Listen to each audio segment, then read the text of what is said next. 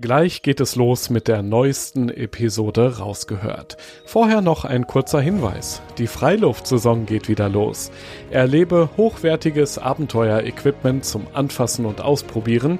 Dazu spannende Vorträge, Workshops und entspannte Abende in den coolsten Outdoor-Locations deutschlandweit. Auch in deiner Nähe.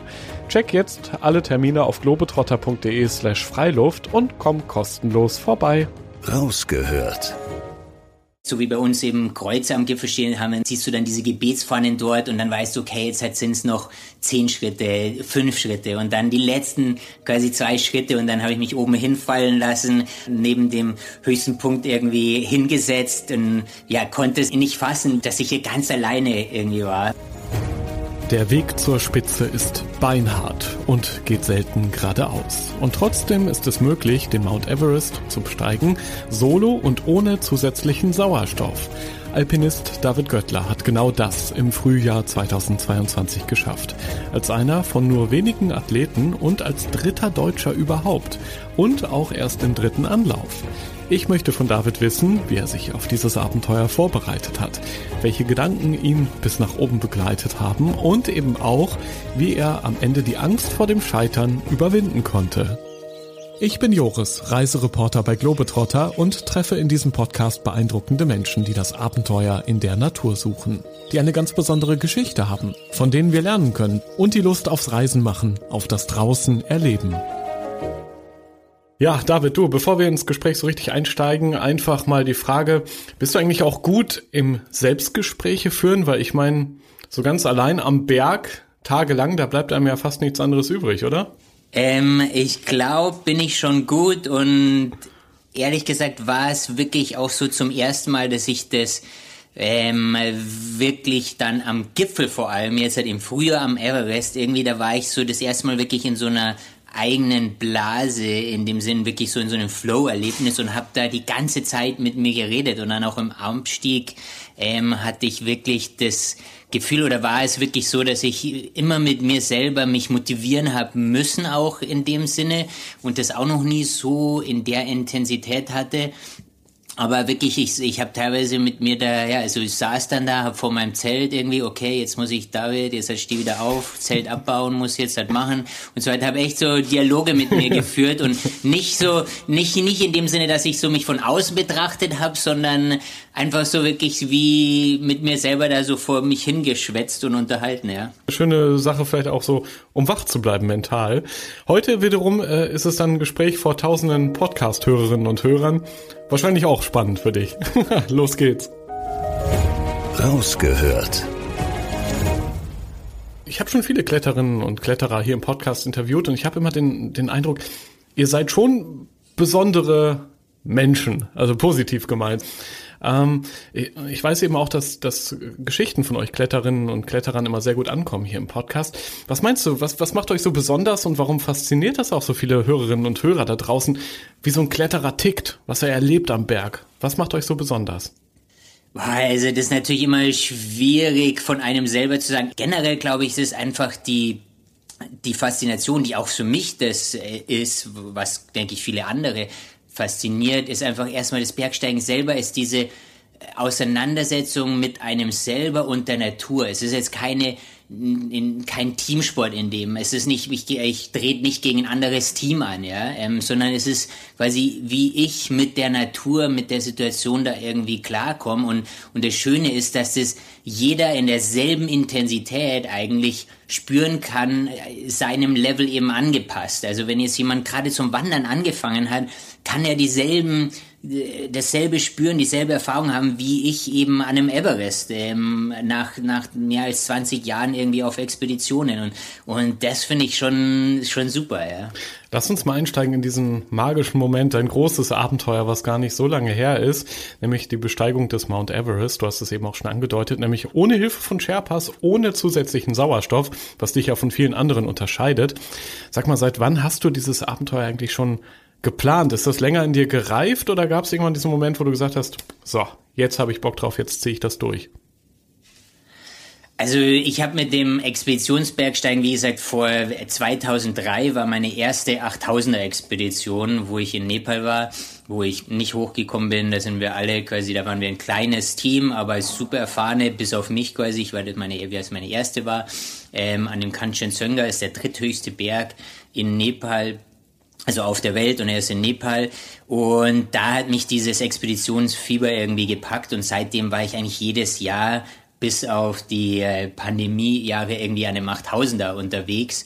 Und, äh, und war aber nicht von Anfang an das Ziel, ich möchte auf alle Fälle auf den Everest, sondern das ist dann einfach ja über diese 20 Jahre einfach langsam langsam gewachsen und irgendwann kam das halt okay, ich möchte mich jetzt da versuchen. Ich wäre auch nie und ich habe auch alle, ich muss dazu sagen, ich habe alle 8000er immer in demselben Stil, immer mit einem ganz kleinen Team nie mit ähm, Sherpas, die mir da helfen, meine Sachen zu tragen und auch immer quasi ohne zusätzlichen Sauerstoff und und das sind so meine Spielregeln, die ich die ich mir da selber auferlegt habe oder die nach denen ich da spielen will ähm, und und da hätte ich mir jetzt auch nie zugetraut, gleich an an Everest zu gehen. Ja, das ist ja so ein Highlight, glaube ich, am Ende, ja. ne? wenn man auf den Everest rauf ist. Champions League, also ich glaube, viel mehr darüber geht's gar nicht. Was war so ja, dein Hintergrund? Ähm, wolltest du irgendwas Besonderes spüren oder war es einfach noch offen auf deiner To-Do-Liste? Was waren so deine Erwartungen an den Mount Everest, an dieses Abenteuer? Also es ist einfach, weil viele ja diese Bilder im Kopf haben, wo die Schlangen da an Menschen sind und die fragen sich, was ist da überhaupt noch attraktiv dran? Es ist einfach für mich als Höhenbergsteiger, es ist der höchste Punkt, den wir haben auf unserer Erde und, und den ohne zusätzlichen Sauerstoff zu besteigen, da hochzukommen, ist einfach ist, ist es so wie du sagst die Champions League in dem Sinne, wenn ich auf wenn ich auf den Stil eben schaue. Und und das war was mich halt fasziniert hat, ob ich ob ich das schaffe, auf meinen Körper das schaffe, ob ich das mental schaffe, weil ich habe halt so viele Freunde, die die da dran gescheitert sind, die, die, die sind dahin gefahren äh, immer wieder und, und irgendwas hat immer nicht gepasst in diesem komplizierten Puzzle quasi, wo eben jedes Teil passen muss. Und, und da war ich einfach, ja, unglaublich gespannt drauf, ob ich das irgendwie, ja, ob ich das schaffe. Und, und von dem her hat es auch am Ende, wie gesagt, das war jetzt halt mein dritter Versuch am Everest. Ja, ja ich wollte gerade sagen, das Thema Scheitern hatte ich ja auch begleitet. Zweimal, nämlich 2019, 2021 hat es eben nicht geklappt. So im Nachhinein betrachtet, woran sind die ersten beiden Versuche gescheitert? Vor allem, wie hast du dich auch immer wieder neu motiviert, das Abenteuer eben nochmal, ein drittes Mal dann erfolgreich anzugehen? Also 2019 bin ich 100 Meter unterhalb des Gipfels, das sind vielleicht 200 Meter quasi waagrecht rüber und wie gesagt 100 Meter ähm, Höhenunterschied am Südgipfel, nach dem Südgipfel auf 8750 Meter bin ich umgedreht, weil einfach an dem Tag zu viele Leute dort oben waren. Da war diese Schlange an Leuten und das konnte ich quasi in meinem Risikobereich war das nicht drinnen, dass ich ohne Sauerstoff, ohne Sherpa, der da irgendwie ein Backup für mich noch ähm, hat, quasi, dass ich da in der Schlange warte, weil da teilweise, teilweise wartet man da eineinhalb Stunden oder sowas auf, auf dem Flecken, bis sich da irgendwas bewegt. Und das war für mich nicht drinnen und da bin ich umgedreht, so kurz vorm Gipfel. Und 2021 war ich dann mit dem äh, berühmten Läufer Kilian Jornet dort und da war die Verhältnisse aber nicht, nicht wirklich gut für das, was wir eigentlich machen wollten und dann haben wir zum Normalweg gewechselt und dort haben wir uns, sind wir am Südgipfel, äh, am Südsattel, nicht am Südgipfel, am Südsattel auf ja, knapp 8000 Meter umgedreht, weil wir uns einfach körperlich an dem Tag nicht gut gefühlt haben. Wir haben uns am Tag davor, glaube ich, einen Sonnenstich äh, eingefangen, so so komisch das klingt, aber das kann dort eben auch passieren, weil die Sonne ist da unglaublich stark dann von der Strahlung her. Und da hat es uns ja komplett zerlegt irgendwie auf 8000 und dann sind wir eben umgedreht und auch wieder unverrichtete Dinge nach Hause gefahren. Zu der Frage, was mich dann motiviert, da immer ist eben diese, diese letzten 100 Meter, die, die ich eben noch nicht erfahren mhm. habe können. Das war einfach so, das ist quasi ja, unfinished business, sagt man auf Englisch. Also das, das war halt noch was, was offen, offen war irgendwie. Und das, das möchte, wollte ich einfach unbedingt schauen, dass ich das ja irgendwie noch schaffe und, und wie sich das eben anfühlt. Und am Ende hätte ich mir quasi es nicht besser äh, wünschen können, auch mit den Versuchen des Scheiterns, weil dieses Jahr war es dann irgendwie ein, ein Tag, der, der besser nicht hat laufen können. Man sagt ja auch immer, dass man aus Fehlern am besten lernt. Was würdest du meinen, so aus den ersten beiden Fehlversuchen? Was waren so deine Top-Learnings? Was hat dich vielleicht auch menschlich weitergebracht, obwohl du es eben nicht bis ganz nach oben geschafft hast? Also da hast du, da hast du recht. Ich glaube, Scheitern müssen wir akzeptieren und es gehört dazu, gerade wenn wir uns selber, egal um, um was wir, es geht irgendwie, ob das beruflich oder, oder persönlich ähm, irgendwie weiterentwickeln wollen, wir müssen es akzeptieren, dass wir irgendwie scheitern auch mal und wenn wir dann reflektieren und schauen, warum wir gescheitert sind, dann war das nicht umsonst und gehört dazu. Ähm, und, und für mich war da einfach, einfach die, die, die, beim ersten Mal 2019 war einfach super für mich zu sehen, okay, 8750 Meter, das, das kann ich und ich war da oben, äh, habe okay funktioniert, sage ich mal, und aber bis 8600 hat sich noch relativ normal angefühlt zu auch meinen Erfahrungen in den anderen 8000ern und ab 8.6 war es wirklich nochmal komplett anders, in dem, dass es nochmal so zäh war und so viel mehr Motivation, also der Kopf war einfach nochmal so viel wichtiger und das hat mich super vorbereitet dann für jetzt dieses Jahr.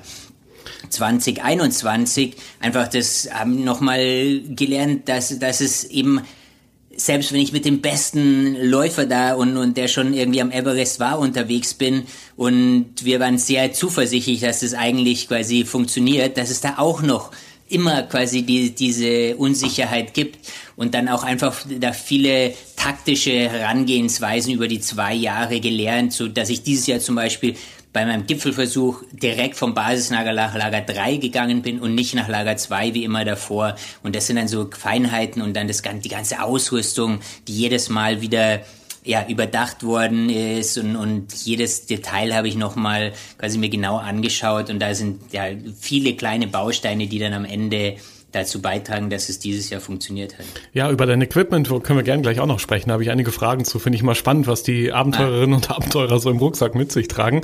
Ähm, Nochmal ganz kurz zu dem dritten Versuch. Du hast es eben ja auch schon angedeutet. Du bist dieses Mal alleine geklettert.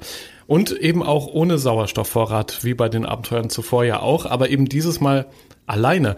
Was hat dich dazu bewogen? War es einfach, ja, weil, weil dein Kumpel keine Zeit hatte oder hatte es auch andere Gründe?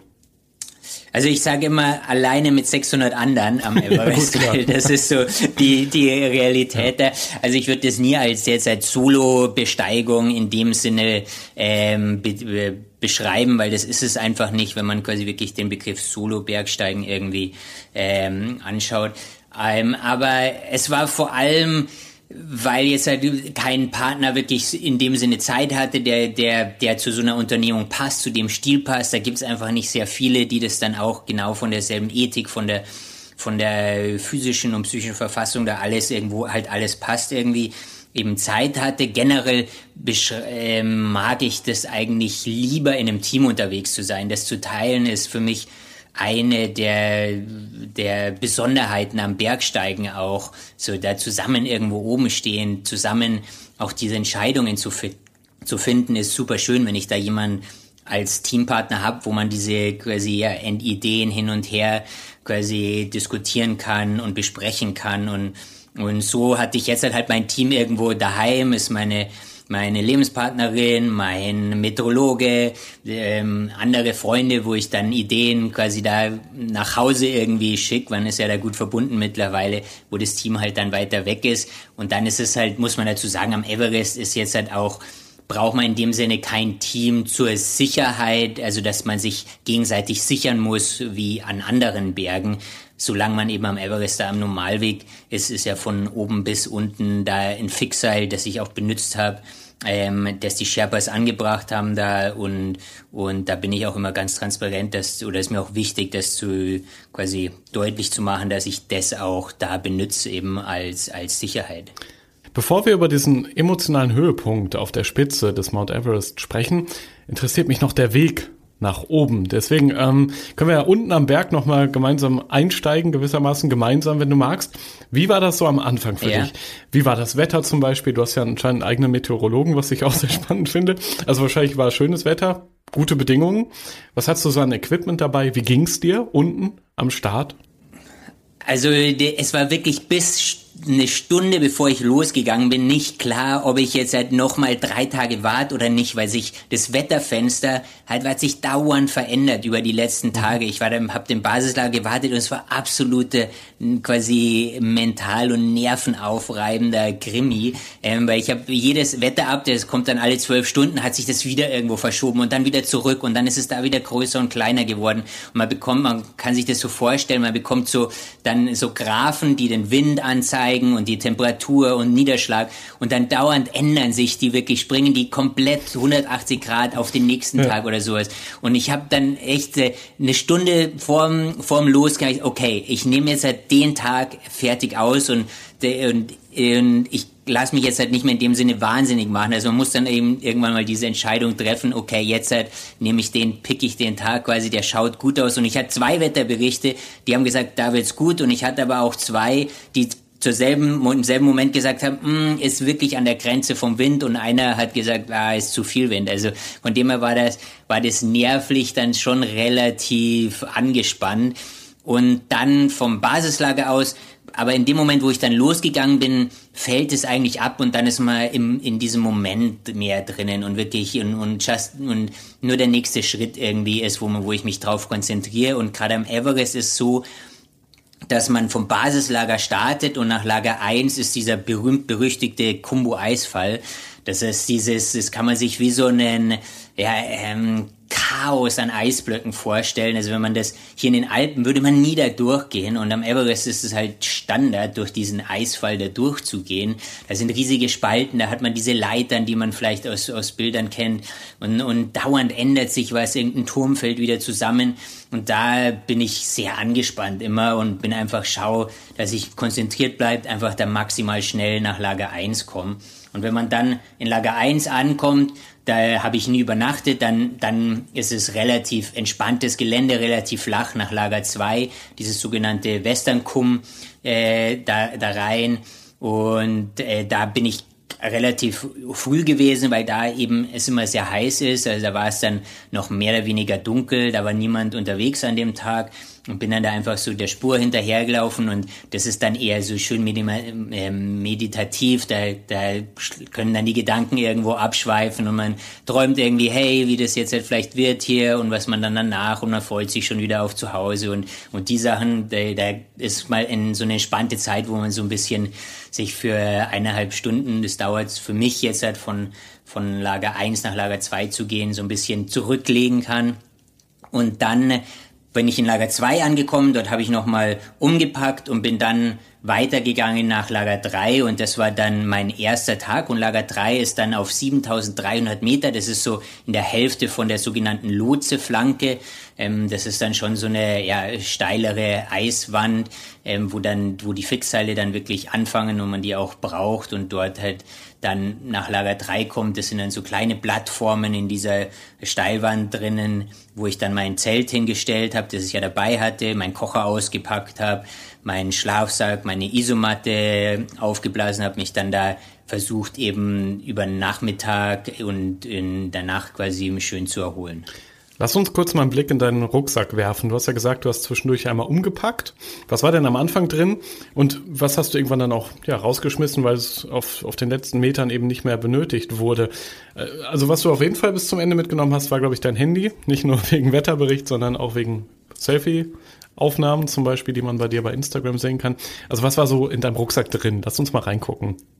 Also ich habe, äh, weil man ja sich in der Höhe immer anpassen muss, langsam an die Höhe, war ich davor schon am Berg unterwegs und deswegen habe ich in Lager 2 habe ich immer quasi dann Sachen deponiert. Deswegen habe ich vom Basislager mein Zelt, mein Schlafsack, mein Isomatte, mein Kocher, das war alles schon in Lager 2. Mhm. Deswegen ist vom Basislager bis nach Lager 2 mein Rucksack erstmal relativ leicht gewesen. Da habe ich nur eben für zweieinhalb Tage Essen mit dabei gehabt und beim Essen muss ich sagen, mittlerweile kann ich eigentlich nur noch im Anführungsstrichen normale Sachen essen, also nicht mehr gefriergetrocknete Sachen, weil ich einfach schon zu oft auf Expedition war und das, das kann ich nicht mehr irgendwie, das vertrage ich nicht mehr in dem Sinne und habe dann einfach zum Beispiel ganz normalen Reis oder schon normale Nudeln ganz ohne Geschmack quasi aus dem Basislager dabei oder oftmals so einen Chapati, das ist so, eine, so ein Fladenbrot, das die im Basislager machen und, äh, und ein Omelette oder sowas für den ersten Tag. Also so, und dann irgendwie bisschen Knäckebrot und normalen Käse von zu Hause und solche Sachen habe ich dann eher da dabei als, als Nahrung. Okay, und da das ist so das, was in meinem Rucksack war, vom Basislager nach Lager 2. Und dann in Lager 2 habe ich dann meinen mein Schlafsack, meine Isomatte. Da habe ich dieses Jahr zum ersten Mal die Damenversion von der Thermarest X-Lite dabei gehabt. Ähm, die ist ein bisschen kürzer, aber dafür wärmer. Und ich bin nicht sehr groß und von dem her cool. war das wirklich super angenein. Ist das vielleicht so ein Geheimtipp, dass man auch mal in der Damenabteilung schauen sollte, wenn man sich vorbereitet aufs andere? Genau, man kann, man kann da ruhig cool. auch mal bei den an, beim, ja. bei anderen quasi schauen. Und äh, wie gesagt, die habe ich so durch Zufall gefunden und habe gesagt, hey, das probiere ich mal mhm. aus. Und war genial, weil, wie gesagt, die Länge brauche ich jetzt persönlich nicht und dann die bisschen bessere Wärmeleistung nehme ich natürlich gerne mit. Und dann, äh, wie gesagt, um mein kleines Zelt eingepackt, mein Kocher, meine eine Gaskartusche. Und dann ging es quasi mit dem schwereren Rucksack nach Lager 3. Und dann in Lager 3 habe ich dann übernachtet, habe mich dort gut ausgeruht und bin dann am nächsten Morgen weiter nach Lager 4, das ist dann kurz 7950, äh, also knapp 8000, ist der Südsattel. Bin dann dort aufgestiegen, aber dort habe ich meinen Schlafsack nicht mehr mitgenommen, weil ich habe in Lager 4 nur noch am Nachmittag mich äh, ins Zelt reingelegt, ich habe meine Matte dabei gehabt, habe mich dort erholt, hat dann auch schon meine ganzen Klamotten an, also ich habe dann so mittlerweile kein Daunenanzug mehr, sondern so mehrere Schichten an Daunenbekleidung. Das ist der Advanced Mountain Kit von, von The North Face, den ich damit auch entwickelt habe und den ich eben da dabei hatte. Und es funktioniert für mich besser, weil ich da die, die einzelnen Lagen eben an- und ausziehen kann, je nachdem, in was für einer Höhenlage und in was für einem Temperaturbereich ich unterwegs bin. Weil es manchmal auf, selbst auf 8000 tagsüber, wenn kein Wind ist, kann es da auch echt warm sein. Und äh, von dem her hatte ich dort dann aber im Zelt alles an, wo ich mich am Nachmittag in Lager 4 ausgeruht hat. Mein Schlafsack habe ich aber in Lager 3 deponiert und habe den dort gelassen. Und dann bin ich, habe mich da wieder quasi, habe nochmal gekocht. Ich muss halt immer weil ich habe ja niemanden dort, der mir dann eben de, den Schnee oder das Eis holt und schmilzt. Dann muss ich erst nochmal raus, irgendwie Eis finden und Schnee, wo jetzt halt das eben schöne, klare Qualität hat in dem Sinne. Und, in, und dann... Äh, und dann genau, da versucht möglichst viel zu trinken, mich erholen und dann bin ich an dem Tag um 9.30 Uhr am Abend losgegangen Richtung Gipfel. Und es gibt ja noch ein Detail, ich hoffe, ich habe das richtig gelesen. In Lager 4 hattest du auch eine besondere Powernahrung. Du hast nämlich einen anderen Bergsteiger, glaube ich, getroffen. Den Robert und ich sag mal so, es gab Süßkram, richtig? Gen genau, der, der Rob, der ist ein, er kommt aus Schottland, ist ein Bergführer und den ich über die Jahre irgendwie halt dort immer getroffen habe am Everest oder auf Expeditionen. Und der war im Zelt nebendran, der hat mit Gästen, der kam gerade vom Gipfel und hat das geführt. Und dann haben wir da halt kurz uns unterhalten und, und gequatscht und dann hat er gesagt, hey David, hier hast noch, ich habe Haribo quasi noch über und hat mir dann so Haribo und Power Shotblocks noch gegeben. Das war so die einzige externe ja, Nahrung und und Hilfe, die ich dann quasi da nicht verwehren mir können, weil in den unteren Lagern war es echt lustig teilweise, weil ich kenne die ganzen Sherpas da, die sind alle super nett, es ist immer eine total schöne, äh, freundliche und familiäre Atmosphäre. Und die sagen immer, hey David, komm und, und wir haben gerade Reis gemacht oder Dalbat und komm zum Essen. Und ich sage, ah, nee, weil meine Ethik ist halt so, dass ich am Berg einfach keine Hilfe in dem Sinne annehmen. Ich möchte schauen, dass ich einfach da ja unabhängig irgendwie unterwegs bin. Und äh, da schütteln die dann nur den Kopf und fragen, hey, was, was ist denn das? Und da oben aber auf knapp 8000 dann die Haribos vor meiner Nase irgendwie konnte ich nicht widerstehen, muss ich, muss ich gestehen. Ja. Wollte ich eh noch fragen, so mit, mit anderen Begegnungen ähm, auf dem Berg. Du hast ja schon vorhin gesagt, man ist eigentlich nie ganz alleine, auch wenn man die, die Tour alleine bestreitet. Was gab's da so? Hast du zwischendurch mal ja, gewinkt, gesprochen mit anderen Bergsteigerinnen und Bergsteigern?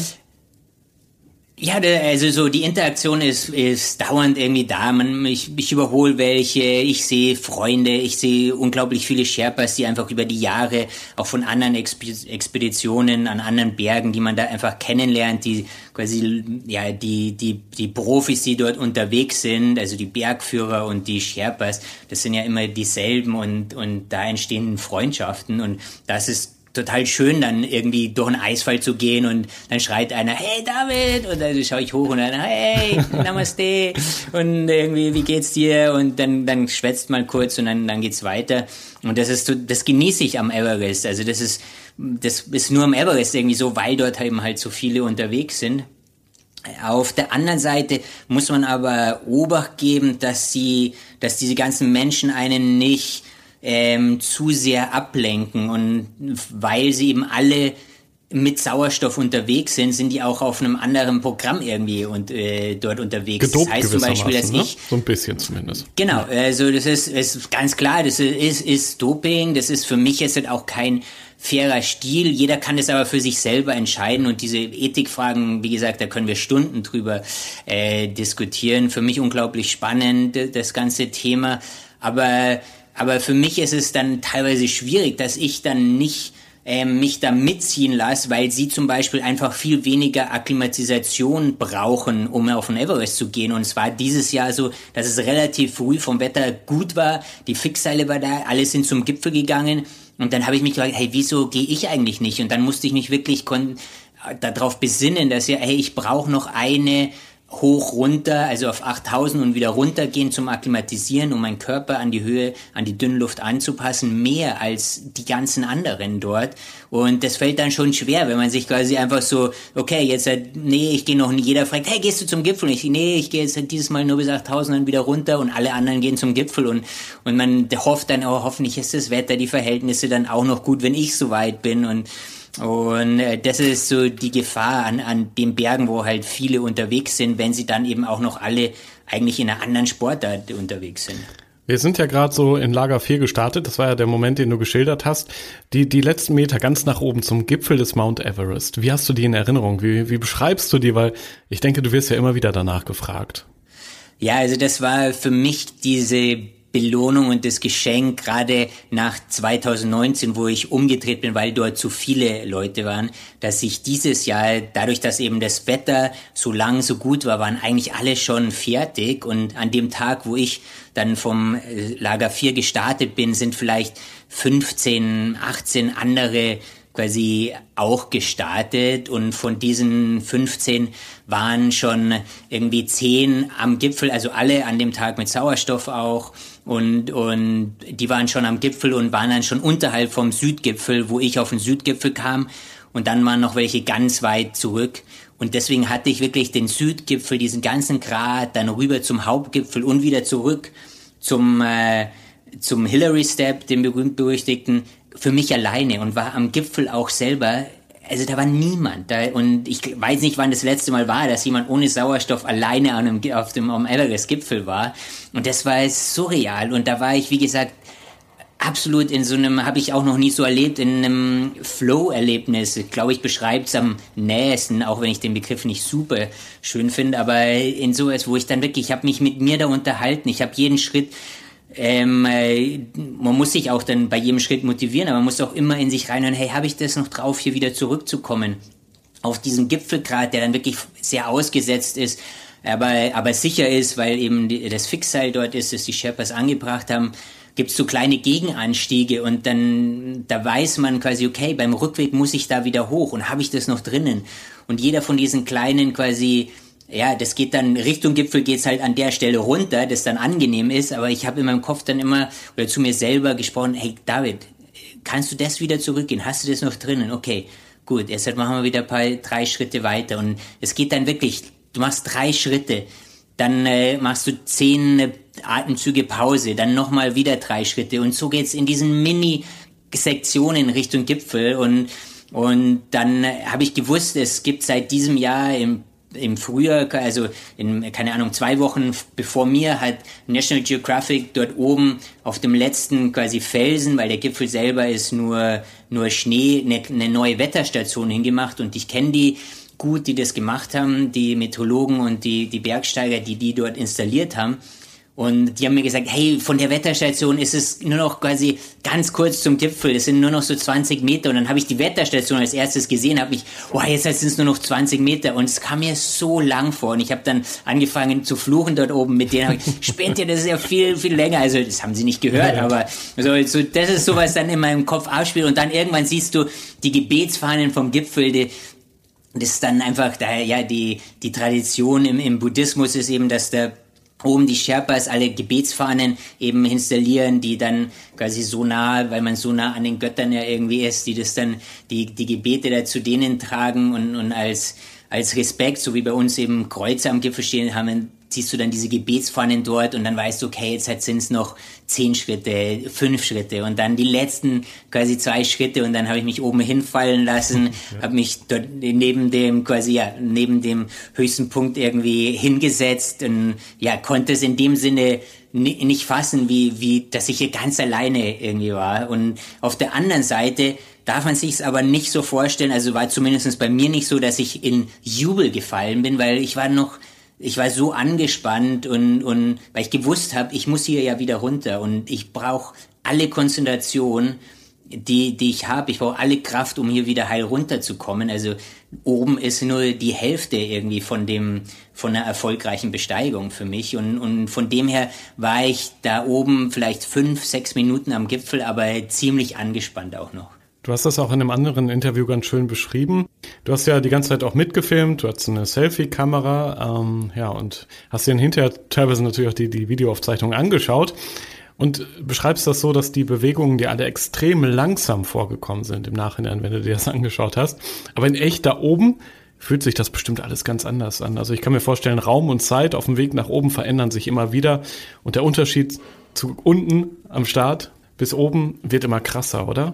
Ja, ja, ja, da, da, das, das stimmt auf alle Fälle. Das ist wirklich so, warum ich auch irgendwie fast dankbar bin, diese Videoaufnahmen von mir selber zu haben. Gar nicht mal, um die mit der Außenwelt zu teilen, sondern um diesen Reality-Check quasi für mich selber zu bekommen, weil selbst jetzt halt nach irgendwie eineinhalb Monaten bin ich schon wieder so, wenn, wenn mich jemand schnell fragt, ja, war eigentlich ganz okay, so das Runtergehen und ich habe mich super gefühlt mhm. und, und ging eigentlich alles problemlos und dann schaue ich mir diese Aufnahmen an, wo ich zehn Schritte oder 20 Schritte in, in Abwärtsgelände, ganz einfaches Gelände, quasi gerade hinbekommen, dann muss ich mich hinsetzen. Ich war absolut äh, ja, fertig in dem Sinne. Und das ist ganz gut, das zu haben für, für die nächsten Projekte, dass man sich das dann, glaube ich, nochmal so anschaut und sagt, okay, äh, äh, halt mal, David, ähm, vielleicht mal kurz gucken, wie, wie das eigentlich war. Ja.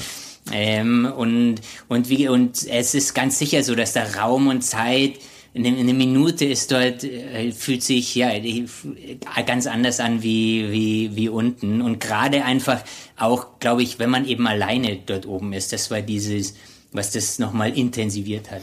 Welche Passagen waren eigentlich am schwierigsten? Kannst du das so im Nachhinein analysieren? Also gab es vielleicht auch Momente, wo du deine Kraft, obwohl du Profi bist, falsch eingeschätzt hast oder dich sogar manchmal in Gefahr begeben hast? Gab es solche Momente? Also ich denke sicher, also der, der ganze Abstieg war dann, ich habe gewusst, er wird anstrengend, aber dass er so anstrengend wird, gerade in dem oberen Bereich vom Südgipfel runter, ähm, da war ich manchmal so, wo ich echt erschrocken bin oder, oder wo ich, wo ich denke ich, einfacher eingeschätzt hätte, als, als es dann war. Und je weiter runter man kommt, desto besser wird es dann oder wird relativ schnell dann besser. Ähm, ähm, Im Hochgehen ist eigentlich so, dass alles so war, wie, wie ich Ich habe es ja, wie gesagt, bis diese letzten 100 Meter schon gekannt. Und da ist dann aber so, dass so ganz kleine Unterschiede einen plötzlich unglaublich viel Kraft kosten und aus der Bahn werfen. Zum Beispiel, wenn die Spur einfach mit einem kleinen bisschen Neuschnee, der da reingeblasen wurde über Nacht, weil eben an dem Tag nicht so viele unterwegs waren, ähm, so eine Grieselschnee hat, wo man plötzlich so ein bisschen durchrutscht. Das kennt man, wenn man bei uns irgendwo unterwegs ist oder wenn, wenn man im Strand oder auf einer Düne geht und man immer so ein bisschen nach hinten runterrutscht. Boah, das ist plötzlich so, so viel mehr Energie. Oder wenn einfach mal plötzlich ein Schritt kommt über einen Stein, der oder felsig wird, wo man nicht mehr so seinen normalen Rhythmus gehen kann es ist krass, wie einen das quasi aus, aus der Bahn wirft und plötzlich so viel anstrengender ist. Äh, das kann man sich hier unten fast nicht vorstellen. Und du kannst es ja auch nicht planen im Vorfeld. Du kannst immerhin mit dem Bewusstsein an den Berg gehen, dass es solche Situationen geben könnte. Aber ob es die wirklich gibt, weißt du ja nicht. Also das macht ja so ein bisschen vielleicht dann doch auch, Adrenalin-Junkie bist du nicht, weiß ich, okay, aber so ein bisschen die Spannung aus, oder? Dass jeder Schritt so ein Mini-Abenteuer ist am Berg. Klar, ich meine, Adrenalin-Junkie bin ich nicht in dem Sinne, dass ich jetzt halt diesen, diesen Rausch der Geschwindigkeit oder sowas suche, aber dieses Unbekannte fasziniert mich unglaublich. Und, und das Unbekannte, so wie du sagst, ist in, in, kann in der kleinsten Schritt irgendwie äh, zu finden sein. Und, und das ist, was ich suche, ob ich eben das dem quasi ja ähm, äh, gewachsen bin und, und meine ganze Erfahrung dann in die Waagschale wirf und schaue, wie ich da am besten mit der Situation klarkomme. Das ist was, was mich fasziniert und motiviert. Was ich ja so spannend finde, auch jetzt im Gespräch, dass du ganz klar immer sagst, der Rückweg ist eigentlich genauso wichtig wie der Hinweg, logischerweise. Aber als jemand, der nicht klettert, tue ich auch nicht, ähm, denkt man vielleicht gar nicht so darüber nach. Aber du gehst das ja sehr strategisch an und hast vielleicht auch ein paar Tipps für alle, die auch mal in die Situation kommen. Ähm, wie geht man es denn strategisch klug an, den Rückweg runter vom Berg? Wie bleibt man wach? Was hat dich ja vorangetrieben, aber trotzdem wach bleiben lassen? Also erstmal glaube ich, ist es wirklich ganz wichtig, dass man sich von vornherein eben das bewusst macht, dass, dass das Runtergehen auch nochmal Teil dieses äh, eine erfolgreiche Besteigung oder einfach unglaublich wichtig ist, dort Kräfte noch zu haben und das nicht alles bis zu dem höchsten Punkt irgendwie investiert, sondern da muss man noch was haben. Und wir sehen es ja auch, dass im, im Abstieg, egal ob bei uns in den Alpen oder im Himalaya, die meisten Tragödien, Fehler, Unfälle passieren, weil man eben schon müde ist, weil man nicht mehr die Kräfte hat, weil die Konzentration nachlässt.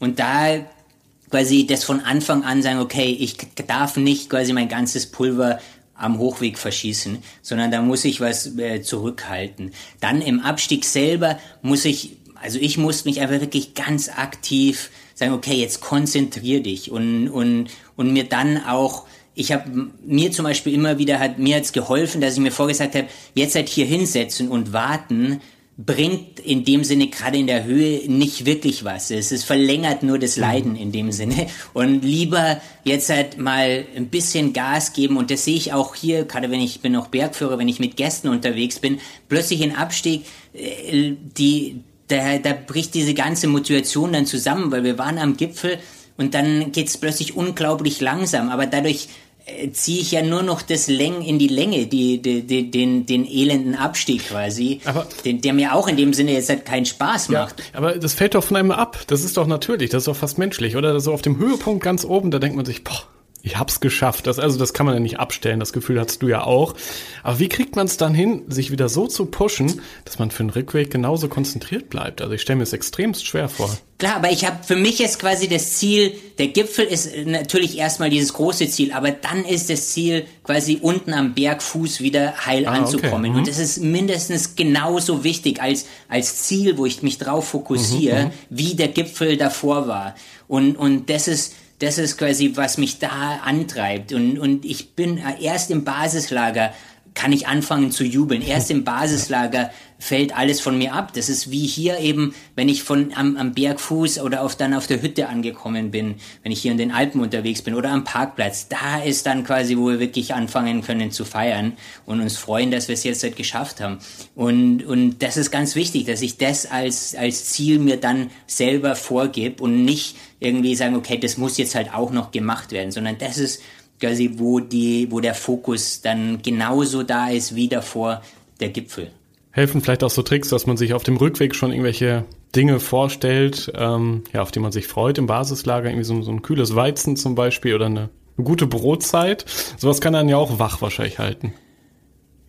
Klar, das ist super. Ähm, äh, davon träumt man dann die ganze Zeit von, von diesen Momenten und äh, der geht darüber hinaus. Ich freue mich dann, hey, jetzt kann ich nach Hause, irgendwie, wenn ich nach zu Hause ankomme und dann sehe ich irgendwie meine, meine Freundin oder meine Familie und, und die ganzen Sachen sind dann auch unglaublich motivierend und da, da, da, ja, da fangen dann die Träume an, irgendwie mit einem durchzugehen in dem Sinne. Aber, aber es ist trotzdem, trotzdem schaue ich, dass ich oft wirklich mich wieder sammel und, und im Moment bleib, weil ich halt zum Beispiel zwei Schritte vor dem Basislager ist eigentlich immer garantiert, dass ich dann bei meinem letzten Schritt mit dem Steigeisen mir irgendwie die Hose aufreiße. Und das ist immer so, weil ich da einfach dann nicht mehr konzentriert genug bin. Ja, ja.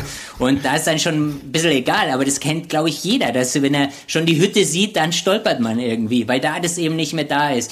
Und das ist, kann okay sein, wenn man so kurz vor der Hütte ist oder kurz vorm Basislager, aber das darf halt nicht davor passieren, wo es, wo es, wo man noch in einem Gelände ist, das keinen Fehler in dem Sinne verzeiht. Und von dem her versuche ich da wirklich unglaublich konzentriert zu bleiben und es war auch dieses Mal wirklich nach dem Everest, wo ich das noch nie so aktiv äh, hatte, dass ich oder gebraucht hatte und mich wirklich da absolut zusammenreißen musste.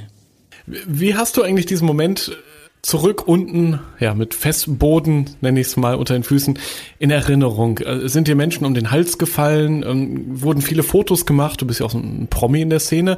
Oder warst du ganz für dich alleine und hast einfach so still die Faust geballt und gedacht, so, ich hab's geschafft?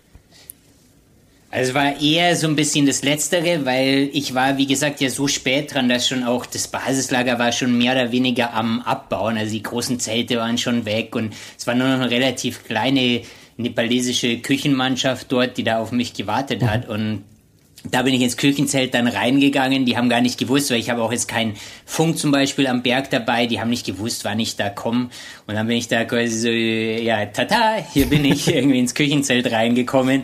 Und dann haben die sich natürlich schon voll gefreut. Und dann haben sie mir unglaublich viel Essen gemacht. Und es ist dann immer so, die Augen sind da einfach ähm, größer wie der Magen. Und wenn man da von den Tagen am Berg, wo man so wenig isst, eben zurückkommt, hat man unglaublichen Appetit. Und da freue ich mich dann, ah, oh, und das und das und dann aber nach zwei quasi Gabeln irgendwie super guten Dalbat, diese Linsen und irgendwie ein Omelette, ein halbes, war ich dann schon so voll, dass ich sagte, hey, sorry, sorry, es geht leider nichts mehr mehr rein, auch wenn es super gut ist. Und genau, habe dann da mit denen angestoßen in dem Sinne, ja. Wie warst du körperlich und wie warst du mental drauf? So ein kleiner Check am Ende der großen Reise. Ähm, ja, Hunger hast du nicht so viel, das ist klar, aber sonst ausgezehrt warst du wahrscheinlich auch nicht, ne? Und mental wahrscheinlich ziemlich gut drauf, oder?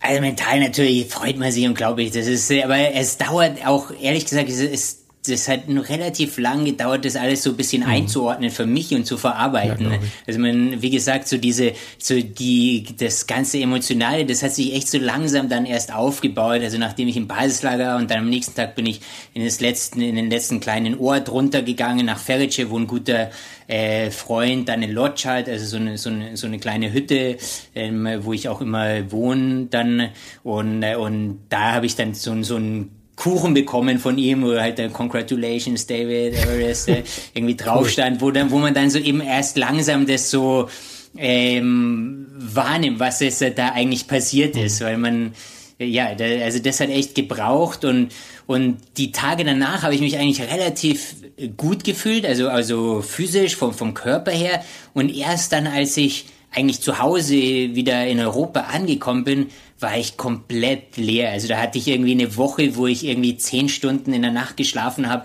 tagsüber irgendwie am Nachmittag nochmal eine Stunde am Sofa eingepennt. Ich habe generell sechs Kilo abgenommen, was bei mir normal wiege ich 65 irgendwie und dann war ich da so unter 60 bisschen.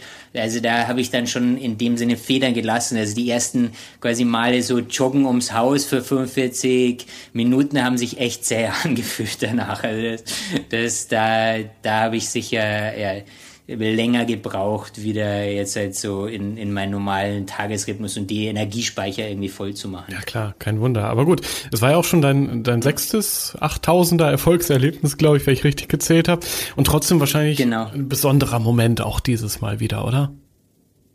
Ja, also weil, weil sicher einfach jetzt äh, so, es ist nicht so, dass ich jetzt halt in ein Loch fall, motivationsmäßig und ich habe schon, ich habe einfach in meinem Kopf eine Liste von so viel anderen schönen Bergen und, und Zielen da draußen, wo ich irgendwie noch verwirklichen will oder ausprobieren möchte. Aber gerade die, diesen höchsten Punkt der Erde ohne Sauerstoff und dann noch alleine dort oben gewesen zu sein, ist, ist in dem Sinne schwer zu toppen. Und, und da zehre ich jetzt halt wieder sehr lange davon, weil wenn ich zurückschaue, die letzten neun Jahre, also 2013, war ich eigentlich das letzte Mal wirklich an einem 8000er eben erfolgreich. Und dazwischen waren jetzt seit neun Jahre, wo ich unglaublich viel probiert habe, unglaublich viel gelernt habe, die auch alle irgendwie wichtig waren. Und für mich selber Erfolge eingefahren habe oder, oder erlebt habe, aber nie zum Gipfel gekommen bin. Und das äh, nagt dann irgendwie so langsam am einen. Das, da möchte ich nicht bestreiten. Mhm. Und von dem her war das jetzt halt einfach, ja, ist so die, die schönste Belohnung, die ich mir hier selber machen habe können. Und trotzdem heißt es ja auch, irgendwann gehen dir die neuen Ziele aus, oder? Weil äh, ein krasseres Highlight als der Mount Everest ist schwer zu finden. Oder, oder hast du schon wieder neue Pläne, neue Herausforderungen vor Augen? Die habe ich schon und die, die gehen auch nicht aus, weil es kommt, wie gesagt, äh, äh, der höchste Punkt ist, das ist die eine Sache. Aber es zum Beispiel dann in dem Winter an den 8000er ist, was ich jetzt ja schon zweimal probiert habe, ist, was ich auch unglaublich gerne nochmal probieren möchte und, und wahrscheinlich auch noch mehrere Jahre in sowas investieren muss, ob das dann irgendwie vielleicht mal wahr wird als, als Traum. Und dann irgendwie eine neue Route an einem anderen Berg die ich irgendwie im Kopf habe. Und da habe ich, wie gesagt, eine unendlich lange Liste, glaube ich, an, an Zielen, wo ich immer wieder dann diese Motivation finde. Und es ist für mich, ja, dann, dann, wenn man jetzt halt mich fragt, ja klar, im Moment ist irgendwie so der Everest und wie das dieses Jahr gelaufen ist, war jetzt halt irgendwie mein Highlight, aber aber ich glaube, mit der Zeit kommen da wieder andere Sachen, die das dann auch, die genauso intensiv sind, die genauso wertvoll für mich selber sind. David, Super, dass wir uns mal kennengelernt haben. Hier im Podcast sind ja zusammengeschaltet. Das kann man auch noch mal am Ende äh, ehrlich zugeben. Du bist in Spanien gerade, ich sitze irgendwo in OWL in Deutschland. Ähm, und trotzdem, genau. ich habe den Eindruck, dich jetzt ganz gut kennengelernt zu haben. Und ich hoffe, den Hörerinnen und Hörern da draußen geht's genauso, was eben deine Mission ist, was dich immer wieder auf den Berg treibt und auch in Zukunft weiter zum Abenteurer werden lässt. Viel Erfolg weiterhin und danke, dass du zu Gast warst hier im Rausgehört Podcast. Ja, vielen Dank. Hat mir Spaß gemacht und ich wünsche allen da draußen bei ihren nächsten Abenteuer einfach auch ähm, Erfolg und immer wieder gesund zurückkommen. Rausgehört.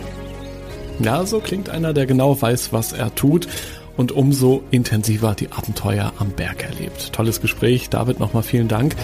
Ein Profi-Kletterer und ja, seine 8000er ohne Sherpas, ohne extra Sauerstoff. Ich wette, diese Abenteuergeschichte ist noch lange nicht vorbei und wir werden bald schon wieder von David hören und seinen Abenteuern berichten können. Ja, ansonsten interessiert mich natürlich, wie hat dir, liebe Hörerinnen, lieber Hörer, diese Episode gefallen? Hast du vielleicht noch eigene Fragen an David oder die anderen Abenteurer aus dem Rausgehört Podcast?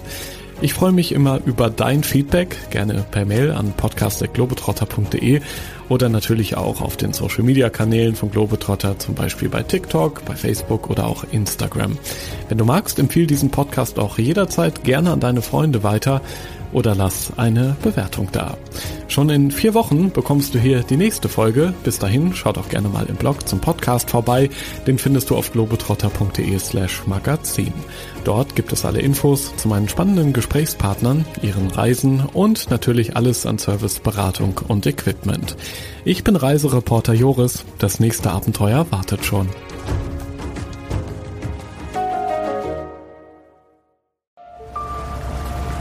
Erinnerst du dich an deine Lieblingsreise? Jetzt gibt es einen Podcast voller Lieblingsreisen.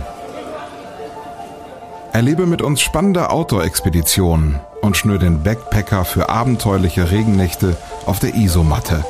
Wie der Nebel dampfend aufsteigt über dem Wasser. Ein richtig schöner Ort, um wach zu werden. Lieblingsreisen. Bier gibt's, sehr gut. Und Brezen sehe ich da zum Beispiel auch. Mhm. Cheers. Dein neuer Reisepodcast. Man muss einfach runterfahren, man muss Denken ausschalten und Fühlen einschalten. Hey, jetzt schwebe ich geradezu. Also, ich fühle mich echt wie neugeboren. Super, super toll. Mit uns erlebst du Mikroabenteuer und die weite Welt. So. Wow. Wir, wir wollten ja nicht gleich den ganzen Laden leer essen. Ja, Sie wissen ja noch gar nicht, was es am Schluss kostet. Lieblingsreisen. Jetzt gehen wir über den Bazar in Marrakesch.